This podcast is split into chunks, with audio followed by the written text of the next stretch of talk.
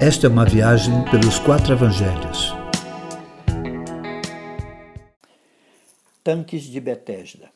Próximo a Jerusalém havia um tanque chamado Betesda, cujo significado é lugar de misericórdia.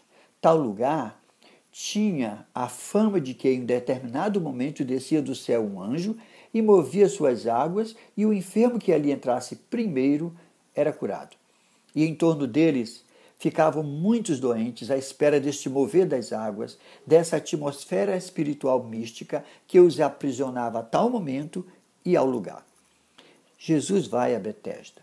Não deveria ser um ambiente muito agradável, e ele se dirige exatamente ao representante maior do que esperava aquele milagre e já o fazia há 38 anos.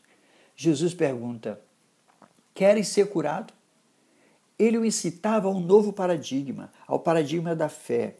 Mas a resposta do paralítico tem a ver com o tanque. Senhor, não tem ninguém que me ajude a entrar no tanque. Este era um homem dependente do paradigma de Betesda. Hoje, muitas pessoas estão à espera de milagres ao redor dos tanques de Betesda pós-modernos. Espero por um homem, por um lenço, por uma campanha, por um culto, por um tipo de oração, pelo resultado de uma oferta. Jesus continua perguntando: queres ser curado? O que Jesus exige é fé. O paralítico tinha que acreditar em Jesus e desacreditar em seu paradigma. Ele teria que se levantar, pegar seu leito e ir embora daquele lugar. Isso não seria fácil, pois não sabia quem lhe falava.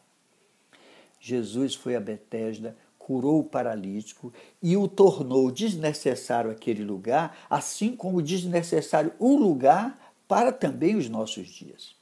Hoje, infelizmente, há muitas reedições do tanque de Betesda. São lugares que funcionam como uma espécie de centro de busca de um milagre, onde pessoas com suas necessidades são atraídas pelas promessas ali feitas. Mas como o tanque de Betesda, são lugares de acomodação, de limitação, de dependência de um momento único e místico tanques de Betesda, são lugares que fabricam gente passiva, gente que se limita a uma única possibilidade, gente que confia na mística e no místico e não em Jesus.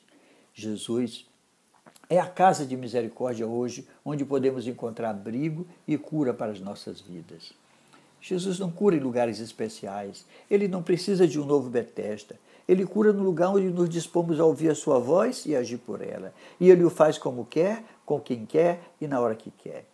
Jesus é o nosso tanque de Betesda, nossa casa de misericórdia, que oferece a saúde a todos quanto buscam. Ele quer que assumamos o controle mediante a sua voz, tome o seu leito e ande, que saímos da acomodação, da inércia e tomemos conta da nossa vida, que saímos do lugar que limita as nossas possibilidades de nos encontrar com Ele. Jesus quer que tenhamos convicção que qualquer milagre que tenha acontecido em nossas vidas não é crédito do lugar ou de pessoas, mas sim dele mesmo, que é o nosso tanque de Betesda, a nossa casa de misericórdia.